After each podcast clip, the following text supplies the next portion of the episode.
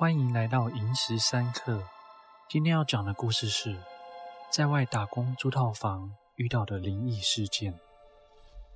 在我大学毕业后，爸妈要我在家里附近打工，不愿我去外县市找工作，总是洗脑我离家近比较方便，我下班可以来接我，可以在家吃饭，家里自己煮的比较安心。虽然这样说也没错，但是当时我一心想逃离我爸妈的掌控，不想什么都被他们管。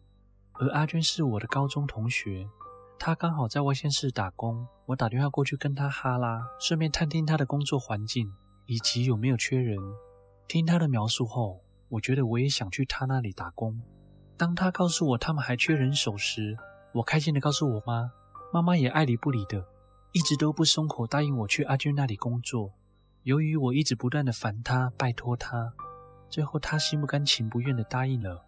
妈妈决定让我去试试看。虽然想搬去和阿娟一起住，顺便可以一起分担房租费用，但是她男友早在一个礼拜前就搬去和她一起居住了。加上他们那栋楼没有多余的房间可以出租，我只好在打工周围附近另外找间小套房。阿娟得知我要过去她那里打工后，就一直积极地帮我找寻出租的套房。起初，她帮我找到的是一间与她租屋处最接近的，相较起来最大间的套房，但价格上相对也比较高。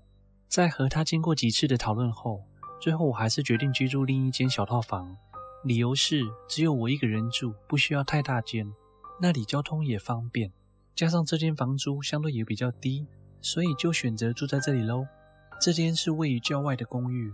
离市区大约要五分钟的车程，但是离打工上班的地方比较近，附近不远处也都有商店。入住当天是星期一，而入住后前三天都没有什么异状，但是到了第四天晚上，不知道入睡后多久的时间，耳边不时的传来一种声音，感觉时有时无，若隐若现。一开始我不以为意，但是几秒后，我渐渐开始觉得有点不耐烦了，也分不清是什么声音，就向左边翻个身，想说那个声音应该等一下就会停的吧。翻过身之后没多久，我开始被这个声音吸引，不是因为这个声音好听或是迷人，是因为它不断的在我耳边回荡着，甚至已经被这个声音吵醒了，似乎快没了睡意。于是我开始专注的听着，刹那间，我突然听出这是什么声音了，是哭声，好像是一个女性的哭声，但是这种声音不是一般的哭声，像是在挣扎的感觉。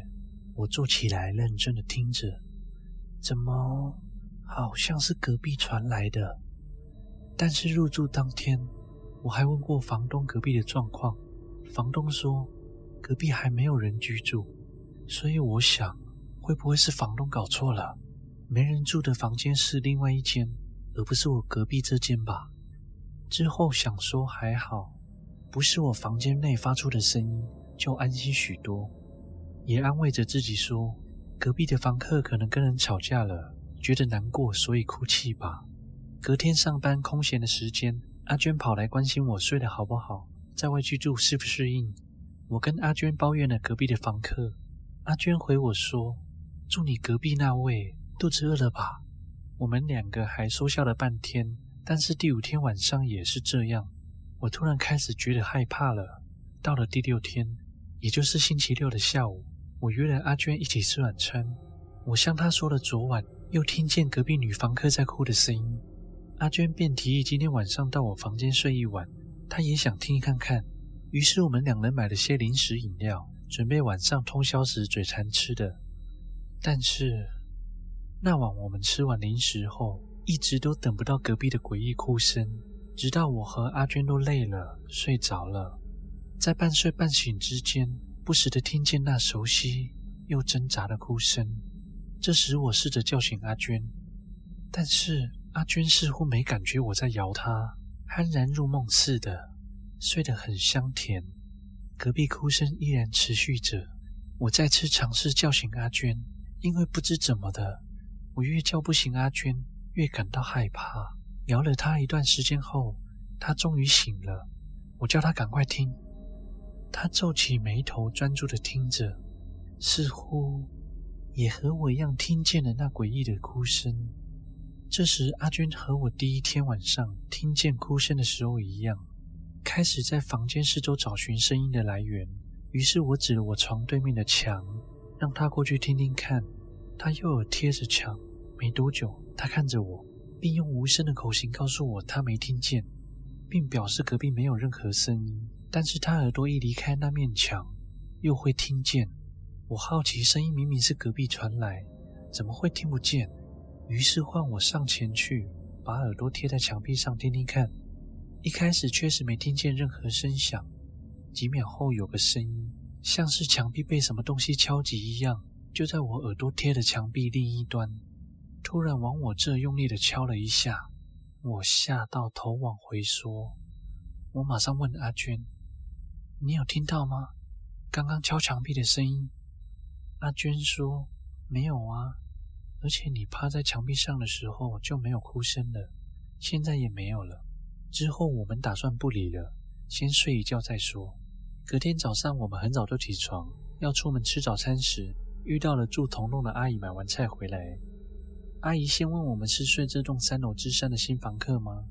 阿娟马上回答她：“是啊。”阿姨表明了她也是这的住户，并试探性的问我们住的习不习惯。阿娟也马上回答她习惯啊，很好。阿姨尴尬的笑着平点头。阿娟接着说：“只是隔壁有点吵。”阿姨顿时惊讶的表情看着阿娟，并说：“你们也听见了是吗？是什么声音？”阿娟回她：“听起来像是哭声，而且都是在半夜。”阿姨赞同的平点头。又突然认真的说道：“其实你们隔壁是没有人居住的。”这时，我和阿娟互看了一眼，开始觉得毛毛的。阿姨说，她之前有一个朋友，因为临时要入住，刚好当时我现在住的这间没人租，她就叫她朋友先进去住。但是几天后，他朋友说不租了，因为隔壁半夜实在太吵，哭整晚的，害他朋友每天都睡不好，最后才决定离开。当时阿姨不知是想赶快让我们搬走，还是她实在管不住嘴，告诉了我们一个秘密。这也造成了我心里很大的阴影。如果她不说，我到现在也不会这么恐惧。你们现在住的那间隔壁，原本是一个女孩子住的。阿娟问：“你是说芝士吗？”阿姨点点头，并继续说道：“她是因为感情纠纷。”才选择自杀。阿娟接着问：“她是怎么死的？”阿姨回：“听人家说是割腕。”听到这，全身都起了鸡皮疙瘩。